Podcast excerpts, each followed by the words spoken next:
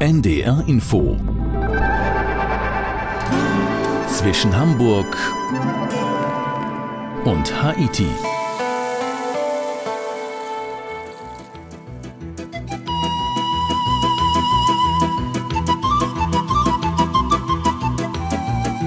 Es geht heute in die Bergbauregion Roschia Montana in Rumänien in unserer Sendung zwischen Hamburg und Haiti mit Udo Schmidt. Etwa zwei Autostunden von Cluj entfernt, früher als Klausenburg bekannt. Roschia Montana hat eine große Vergangenheit, schon die Römer haben hier Gold geschürft, aber wenig Zukunft. Für uns war Alexander Musik in Roschia Montana. Hallo Alexander. Hallo Udo. Alexander, du sitzt in Wien, bist jetzt auch von dort zugeschaltet. Wie bist du auf die Region Roschia Montana aufmerksam geworden? Ich habe ein Buch gelesen über die Geschichte Siebenbürgens und dort ging es auch um den Goldrausch, der besonders zur Zeit von Kaiserin Maria Theresia einen Höhepunkt hatte gerade. Und dann habe ich noch erfahren, dass schon die Römer, du hast es gesagt, ja dort nach Gold gesucht haben und es auch gefunden haben. Und dann hat mich noch eine Schweizer Kollegin angerufen und sagte, dass sie dort lebte, einige Jahre, und dort von einer Journalistin zu einer Aktivistin geworden ist. Sie hat nämlich den Widerstand gegen das äh, Bergbauprojekt, über das wir ja noch sprechen werden, organisiert oder mitorganisiert. Nun reden wir ja hier inzwischen Hamburg und Haiti viel vom Reisen. Die Anreise in die Bergbauregion ist schon mal empfehlenswert, richtig? Die ist schon empfehlenswert, sehr interessant in jeder Hinsicht. Licht und Schatten gibt es da. Es gibt da nette Bergflüsse, der Fluss Ariège zum Beispiel, da fährt man Kilometer lang äh, mit dem Auto, mit dem Mietauto entlang. Öffentlichen Verkehr gibt es nicht so viel. Es gibt schöne Waldbahnen, Waldeisenbahnen, die allerdings nicht mehr funktionieren, aber die früher das Gold eben auch abtransportiert haben.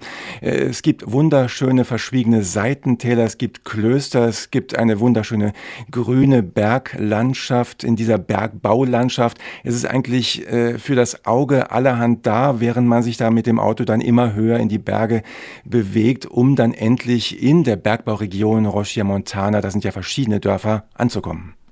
Waldeisenbahnen, die das Gold abtransportiert haben. Das hört sich schon mal so an, als wenn man es gerne mal sehen möchte. Alexander, der Ort, die Region ist ja inzwischen ziemlich menschenleer, aber vor 13 Jahren gab es ein großes Versprechen, das mit 300 Tonnen Gold zu tun hat. Erzähl mal kurz.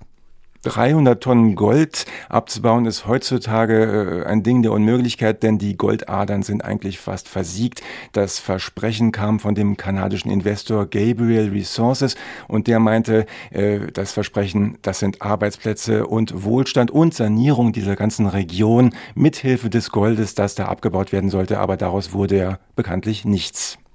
Genug jetzt der Vorgeschichte mit Alexander Musik, jetzt nach Rochia Montana.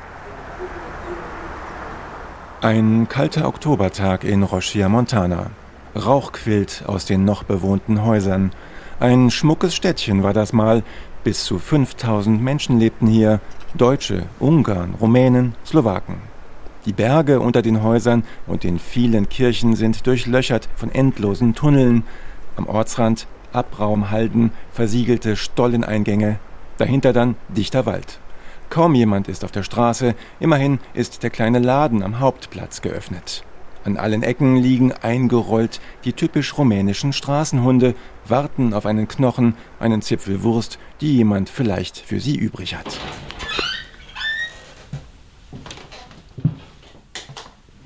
Tikadarie, 31 Jahre alt, kann nicht warten.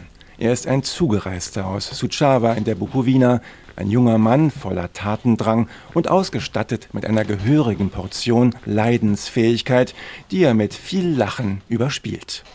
Er hat unterhalb des Hauptplatzes ein unauffälliges Wohnhaus gekauft und dort seine Firma eingerichtet. Made in Rochia Montana hat er sie genannt, kein Schild weist auf sie hin handgefertigte Produkte aus Merino-Wolle, gestrickt in Heimarbeit von Dutzenden arbeitslosen Frauen aus dem Ort.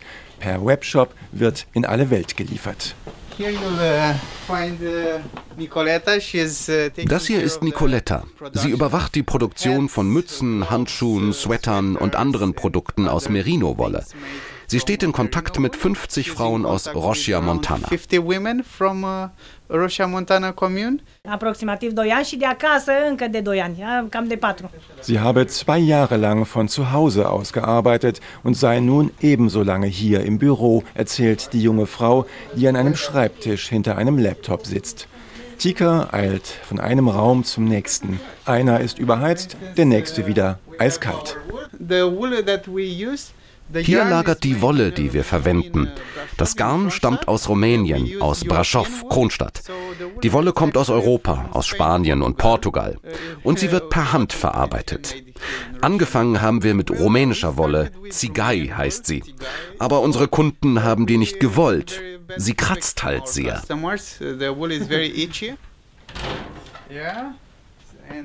Wir kommen zu einem Lager für hunderte bereits verpackte und versandbereite Strickwaren. Tikadarie greift zu einem Päckchen, öffnet es und präsentiert stolz ein paar Socken. Lebenslange Garantie steht darauf. So they are quite thick socks das sind ziemlich dicke Socken, Merino-Wolle. Wir haben sie zwei Jahre lang getestet, das heißt, ich persönlich. Wie Sie sehen, wohne ich ja in einem Haus auf dem Land und habe die Socken ziemlich beansprucht. Aber sie halten immer noch. Warum sollte ich also nicht lebenslange Garantie darauf schreiben?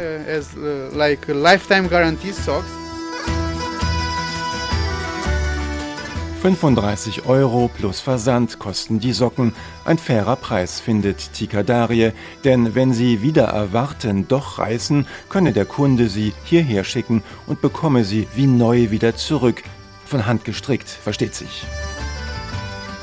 Studiert hat Tika in Kopenhagen, fuhr von dort mit dem Fahrrad nach Rochia Montana. Werbewirksam hat er jede Etappe in den sozialen Medien dokumentiert. Er kam 2013 und blieb, eingefangen von der Stimmung im Ort. Damals taten die Investoren aus Kanada gerade alles, damit die Leute wegziehen, drohen, schmeicheln, spalten, locken. Und auch der Bürgermeister hatte überhaupt kein Interesse daran, dass sich jemand in Rochier Montana ansiedeln wollte, erzählt Tika, zu einem Zeitpunkt, wo alle verschwinden sollten. Wir gehen ins Erdgeschoss des Hauses. Schneideratelier nennt Tika diesen Raum mit seinem großen Schaufenster zur Straße hinaus. Drei Frauen sortieren gerade große Wannen voller Wollreste, um sie später wieder zu verwenden. Andere bedienen Nähmaschinen, die Tikadarie in China bestellt hat. Made in Rocher Montana hat mittlerweile acht Angestellte. 55 Frauen stehen bereit, um, wenn nötig, in einem Monat 2800 Mützen und 1500 Schals zu stricken, die eine IT-Firma einmal als Präsent für Kunden bestellt hatte. Nebenbei kandidierte Tika auch noch als Bürgermeister und kaufte ein verfallenes, prächtiges Palais am Hauptplatz. Die Kunst des Entrepreneurs ist das Delegieren, kommentiert er seinen Aktivismus lachend. Wir machen ein paar Schritte und kommen zu einem ehrwürdigen Bürgerhaus, Baujahr 1857, dessen Fassade noch mit einer Plane verdeckt ist. Tikadarie schließt das Tor auf zu einem hohen Raum mit kunstvoll verziertem Deckengewölbe. Viel wurde hier bereits renoviert, noch mehr bleibt zu tun. So, this will be the das ist der erste große Raum. Die großen Häuser im Zentrum sowie dieses gehörten alle Minenbesitzern. Die waren alle reich. Ich bin es nicht so, daher geht alles langsamer. Noch in diesem Jahr soll hier ein Bistro eröffnen. Im ersten Stock ist ein Pfadfinderzentrum geplant. Nach zehn Jahren in Rochia Montana will ich endlich Resultate sehen, sagt Tikadarie. Uh, die meisten, die noch da sind, sind alte Leute, die nicht auf einmal anfangen werden, Zimmer für Touristen zu vermieten. Die Leute sind gelähmt, blockiert. Das ist das Schlimmste. Uns gehört nichts mehr hier. Nur ein kleiner Teil von Rochia Montana. We own a little part of Rochia Montana. Scharfer und anheimelnder Geruch von Hausbrand liegt in der Luft. Die meisten Häuser hier im Zentrum wurden unter Kaiserin Maria Theresia erbaut. 40 davon stehen unter Denkmalschutz. Jedes einzelne ist ein Schmuckstück, hingewürfelt rund um den Hauptplatz, der seinerseits beherrscht wird von einem grauen Wohnblock sozialistischer Prägung. An dessen Stelle stand einst eine katholische Kirche, abgerissen für den Fortschritt, wie ihn die Kommunisten sahen. Das kleine Krankenhaus nebst Apotheke ist längst geschlossen, am Hauptplatz hält sich ein kleiner Laden nebst angeschlossener Kneipe, wo sich meist die ewig gleichen Gäste auf die beiden vorhandenen Tische verteilen. Hinter der Theke eine stark geschminkte junge Frau, die nur eines sagen will, wie langweilig es für sie hier ist. Immerhin ist sie aber freiwillig aus London zurückgekommen, zusammen mit ihrem Freund. Beide arbeiteten in einem großen Londoner Hotel. Dann kam Corona und sie wollten nicht länger in Großbritannien bleiben. Der Freund, Alex will er genannt werden, hat Arbeit als Security-Mitarbeiter von Kupromin, der staatlichen Kupfermine, gefunden. Sein riesiger Geländewagen quält sich über frisch verschneite Wege, dröhnend zur letzten noch funktionierenden Grube in der Bergbauregion hinauf. Der junge Mann hält an einem Aussichtspunkt oberhalb des Kraters. Irgendwo in der Tiefe rumoren Radlader. Wegen dichten Nebels ist die Grube unsichtbar. Alex ist stolz auf die Mine, den Zusammenhalt der Arbeiter, den Maschinenpark.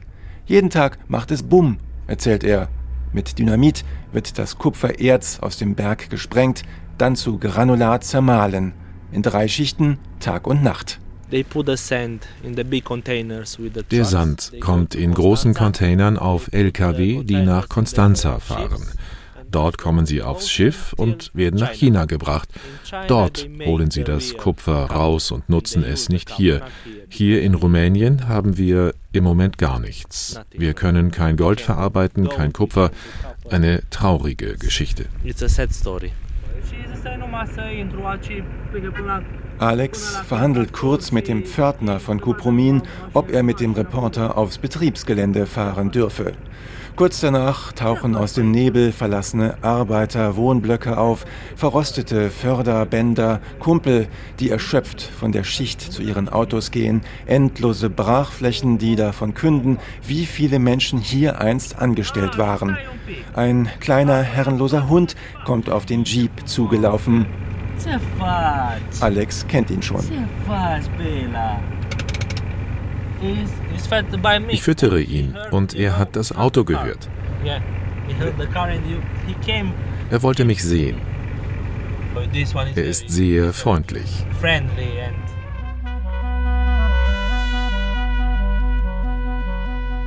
Alex Vorfahren waren alle Bergleute. Was wünscht er sich für Rochia Montana? First time I hope so to be healthy, me and my family. Vor allem hoffe ich, dass meine Familie und ich gesund sind. Sonst weiß ich nicht. Hoffentlich wird die alte Mine wieder eröffnet. Ich hoffe, hoffe, dass ich Leute zur Arbeit gehen sehe. Alles soll so sein wie früher, vor 10, 15, 20 Jahren. Mehr Menschen und alle glücklich. Das ist alles. More people, everybody happy. That's it, I think so. Yeah.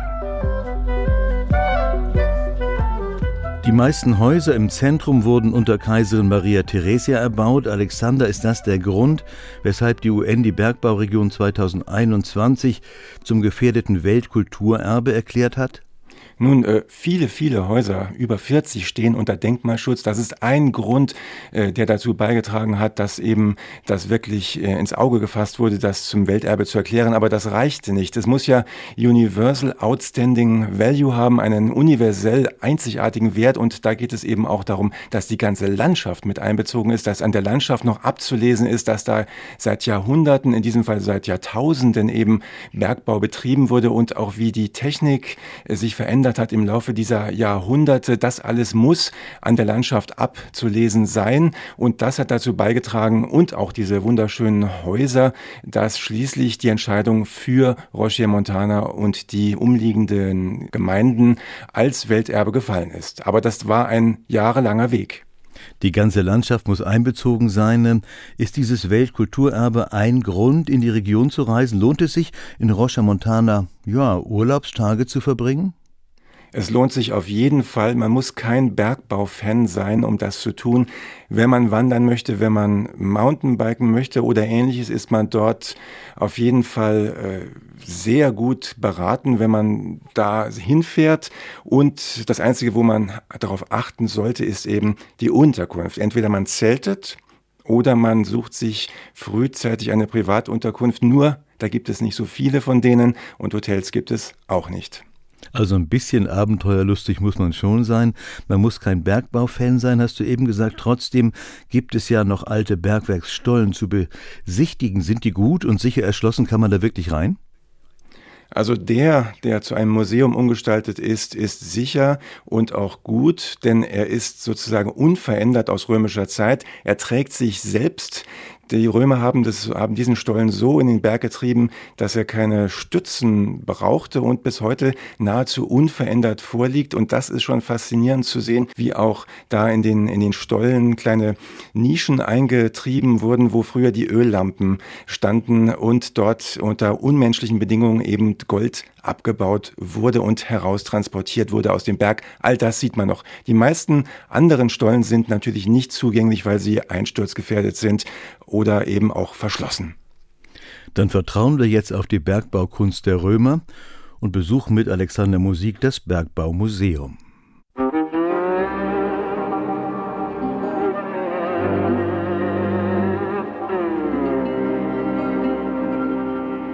Ich wandere die Hauptstraße vom historischen Zentrum abwärts.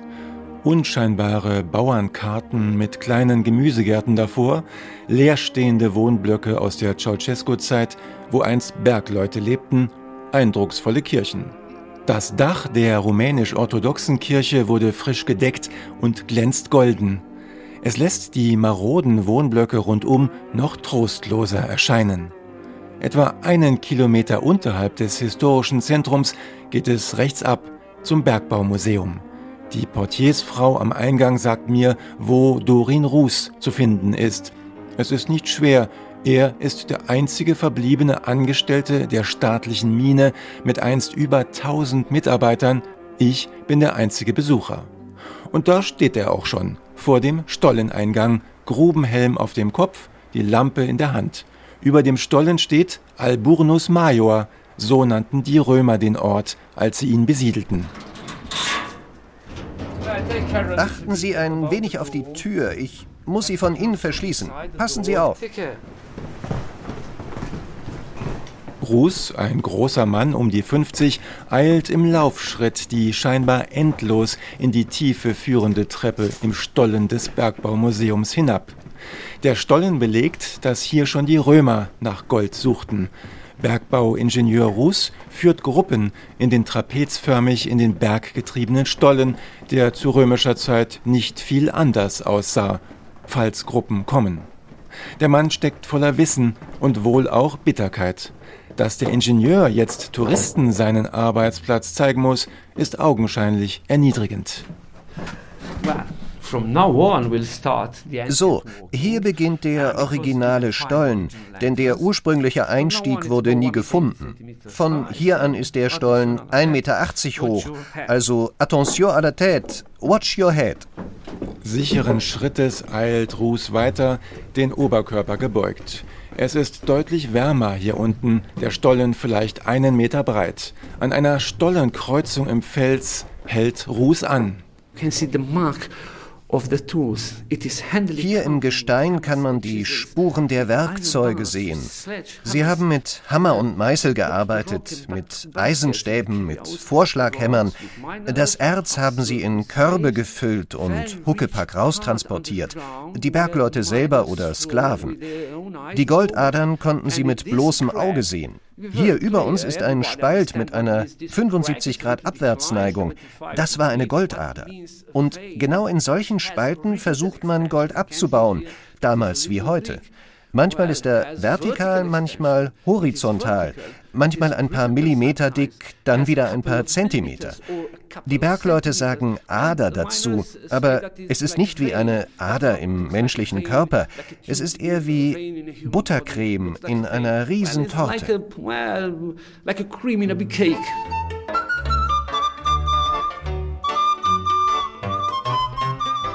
Nuggets bis zu 10 Kilo Gewicht wurden damals gefunden. Die Römer haben 500 Tonnen aus dem Fels geholt, die Habsburger auch. Ein Stollenlabyrinth von mehr als 100 Kilometern Länge auf 19 Ebenen allein in diesem Berg. Die Fakten sprudeln aus Dorin Ruß nur so hervor, doch lieber erregt er sich über das wechselvolle und ungeklärte Schicksal Rochia Montanas, das seit Sommer 2021 UNESCO Weltkulturerbe ist. Noch ein Hindernis für den Goldabbau oder nicht doch eher die Rettung Rochia Montanas vor dem renditehungrigen Investor aus Kanada? Viele Menschen sprechen über das Kulturerbe. Na und? Nur immer reden, reden, reden. In den letzten 20 Jahren nur Gequatsche. Abbauen, modernisieren. Nichts ist passiert. Und die jungen Leute gehen nach Amerika. Man spricht vom Kulturerbe. Aber wer weiß von diesen Stollen hier?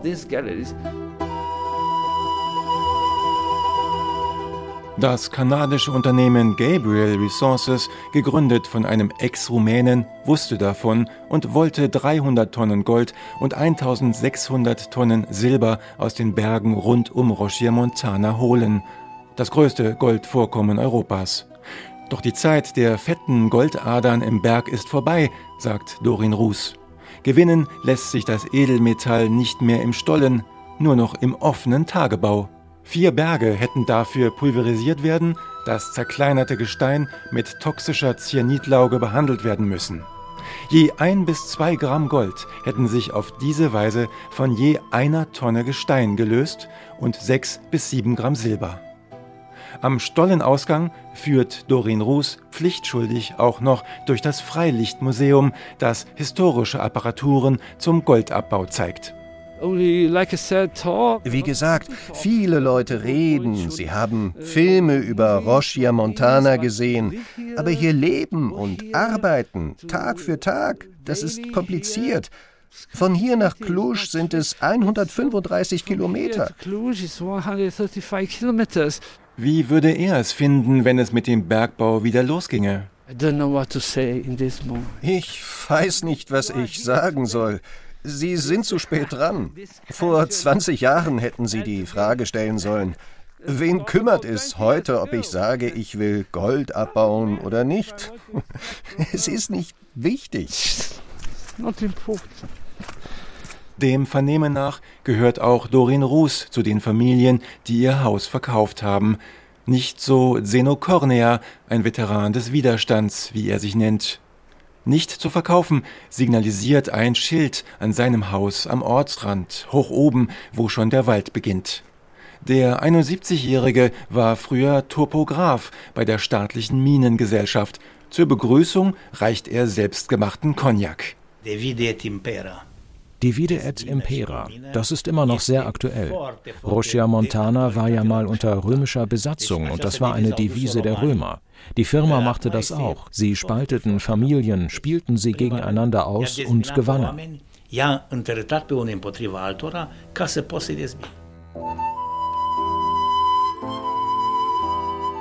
Die Firma beschäftigte Psychologen. Sie kannte jede Schwäche der Leute, jeden Riss in den Familien. Mal traten die Mitarbeiter wie gutmütige Touristen auf, mal drohten sie unverblümt aus ihrem Hauptquartier gegenüber dem Dorfladen. Darunter hemdsärmelige Australier, Iren, knallharte Goldexplorateure, für die alles machbar war und Bedenkenträger ein lästiges Hindernis. Zeno Cornea hat das alles erlebt. Ich bin mir ganz sicher, dass über 90 Prozent der Leute, die Rochia Montana verlassen haben, sofort zurückkommen würden, wenn sie die Chance hätten. Viele von denen, die verkauft haben, sind bald darauf verstorben. Denn einen alten Baum verpflanzt man nicht und wenn man es doch tut, sind die Chancen, dass er sich wieder erholt, gering. Viele alte Leute sind gestorben, nachdem sie weggegangen sind, aufgrund des Schocks. Die Korruption sei so intensiv gewesen, dass sie gestunken habe, mit Händen greifbar gewesen sei, sagt Cornea. Aber immerhin, es habe Familien gegeben, die den Verlockungen der Rochia Montana Gold Corporation nicht gefolgt seien. Oben am Teich habe ich ein Kreuz aufgestellt, um Gott zu danken für die Rettung Rosia Montanas und allen, die ihre Seelen und ihr Eigentum nicht verkauft haben. Und allen Rumänen, die auf die Straße gegangen sind und für die Rettung Rosia Montanas demonstriert haben. Es soll etwas passieren in Rosia Montana. Alexander, gibt es neben dem Bergbau, der ja eigentlich keine Zukunft mehr hat, ein Zukunftskonzept? Ja, du sagst es, der Bergbau gilt da nicht als Zukunftskonzept. Es gibt allerdings kein wirkliches Zukunftskonzept. Es gibt ein bisschen Agrotourismus. Ein paar junge Leute sind dabei, ihre Häuser umzuwandeln in kleine Apartments, aber das ist wirklich ein, ein zarter Anfang. Das sind nur kleine Pflänzchen. In Wirklichkeit gibt es viel Lethargie und Stagnation. Auch die UNESCO empfiehlt dringend, dass ein Zukunftskonzept her muss, wenn die Region eben leben will, aber das wird noch auf sich warten lassen. Ein bisschen Agrotourismus gibt es, sagst du. Muss ich denn, wenn ich äh, dorthin reise nach Rocha Montana, etwas mitbringen an Kenntnissen, an Voraussetzungen, Sprachkenntnisse vielleicht auch? Ein paar Brocken Rumänisch sind nie verkehrt, ein paar Brocken Englisch auch nicht. Ansonsten äh, kann man sich auch mit Improvisationstalent und guten Nerven äh, begnügen. Irgendwie kommt man in Rumänien immer durch. Es gibt immer Überraschungen, äh, gute und schlechte, aber es ist nicht unbedingt nötig, Fremdsprachenkenntnisse vorzuweisen, sagen wir so. Dann schauen wir jetzt noch einmal auf die Zukunft, auf die Ideen von Zukunft und auch auf das Versprechen eines kanadischen Investors, das wir ja vorhin schon mal erwähnt haben und das sich ja buchstäblich pulverisiert hat. Über aufgeweichte Wege gehe ich zurück zum Hauptplatz von Rochia Montana. Die deutschen Bergleute früher nannten den Ort Goldbach. Zum Zentrum hin werden die Häuser wohlhabender, die griechisch-orthodoxe Kirche, die Kirche der Unierten kommen in den Blick. Den Häusern ist noch anzusehen, was ihre Besitzer einst reich gemacht hat. Den Kirchen, wie vielfältig die Religion der Gläubigen war, die das Gold hierher lockte. Auch Adrian Petris Vorfahren, sie kamen aus Tirol, konnten von dem aus dem Berg geholten Gold gut leben. Das Haus, das sie bauten, liegt einen Steinwurf hinter dem früheren Casino von Rochia Montana. Ich bin Adrian Petri aus Rochia Montana. Soweit wir wissen, ist unser Haus unter Habsburger Herrschaft entstanden, als sie hier Gold abbauten. Es diente verschiedenen Zwecken, habe ich gelesen, als Krankenhaus. Ein Raum wurde als Kino benutzt und auch als Bank. Es war eine der ersten Banken in Rochia Montana, wo die Menschen das Gold, das sie aus dem Körnigberg geholt hatten, eintauschen konnten. In Geld oder Dynamit. They could uh, change it in money and dynamite. Heute gibt es kaum ein Haus, dessen Fassade nicht gestützt werden müsste, dessen Mauern nicht einsturzgefährdet sind. Andere sind mit Planen verhüllt. Darauf gedruckt Fotos einer besseren Zukunft, so wie sie der Investor versprach, und Zahlen mit sehr vielen Nullen als Beleg dafür, wie viel er schon investiert habe. Auf wieder anderen ein verblasstes Schild. Dieses Haus ist nicht zu verkaufen. Darin wohnen die Menschen, denen die Abgesandten der Rochia Montana Gold Corporation freundlich gedroht haben. Wenn ihr nicht verschwindet, werdet ihr hier bald wie auf einer Insel leben, umgeben von Abraumhalden. Und für euer Haus bekommt ihr nichts mehr. Auch auf dem Haus der Petris findet sich so ein Schild. Mit viel Glück rettete die Familie ihren Besitz vor der Verstaatlichung.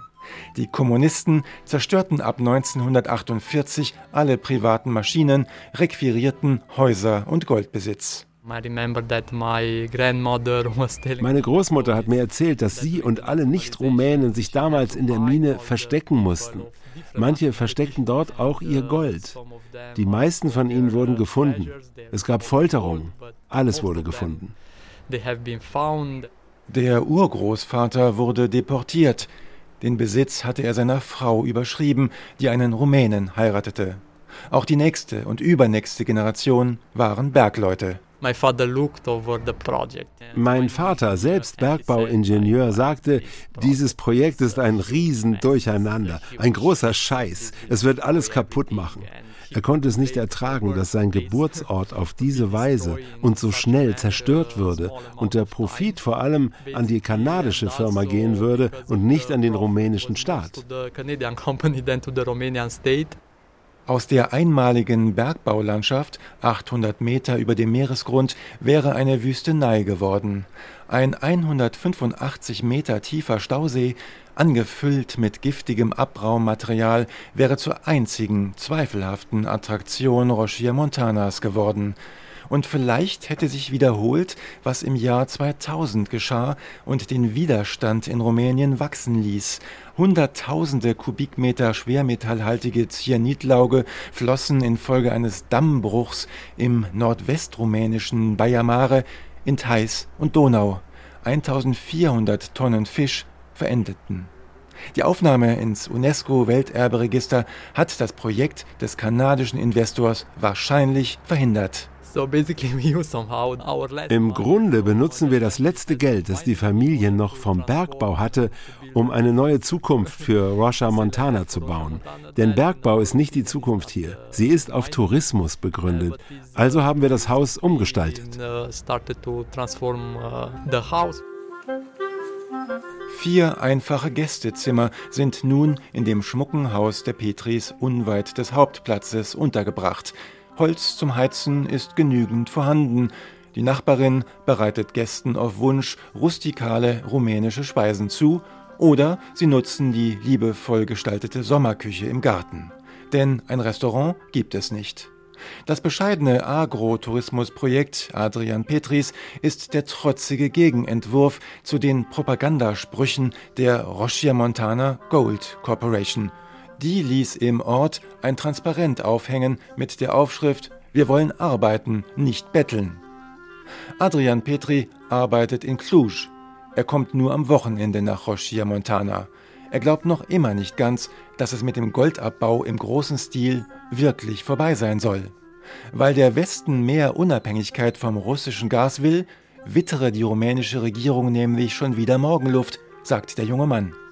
Also, Jetzt, wo in der Ukraine Krieg ist und der EU-Kommissar meinte, wir könnten doch die Kohlegruben wieder öffnen, sagte unser Regierungschef, super gute Neuigkeiten. Wenn Sie die Kohlegruben wieder öffnen, dann öffnen wir doch auch die Goldmine in Rocha Montana.